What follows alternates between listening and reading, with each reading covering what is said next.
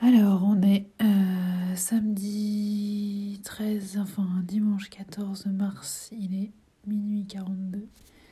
Et ça me saoule, j'arrête pas d'avoir les saignements là. Alors, c'est très. euh, c'est très léger, mais c'est vraiment relou quoi. C'est pas, euh, pas des saignements de nez comme on connaît quoi. C'est une espèce de petits caillots là.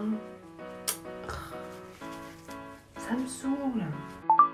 My Boob Story, le journal optimiste de mon cancer du sein. Après, je mets la crème. Mais je suis en fin de tube, donc en appuyant dessus, ça me fait mal aux ongles. Ah, je suis saoulée ce soir. Crème aussi sur les lèvres, qui sont bien sûr sèches. L'huile de ricin sur les cils, c'est bon.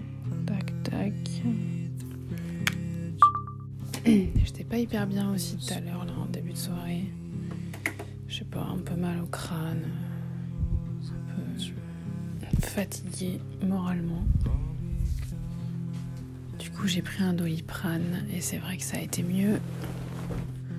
Comme j'ai un peu, j'ai un peu la gorge enrouée aussi, mais bon, ça, je pense que c'est dû euh, à la sécheresse de la nuit qui doit irriter un peu la gorge. Je me suis dit, oh là là, ça se trouve, je couvre un truc. euh, J'avais l'impression d'avoir un peu. euh, d'être un petit peu gênée au niveau des poumons. Enfin, vraiment une, très très très légère gêne. Donc je me suis dit, oh là là, ça se trouve, c'est le Covid et tout. Enfin, forcément, on stresse un peu. Je me suis imaginé que j'arriverais pas à faire la dernière chimio de mardi. euh. Enfin bon, autant. Ouais, on dimanche, donc c'est dans deux jours. Autant oui, je vois le bout très très clairement, mais c'est comme si... euh, Waouh, c'était laborieux encore d'y arriver, quoi.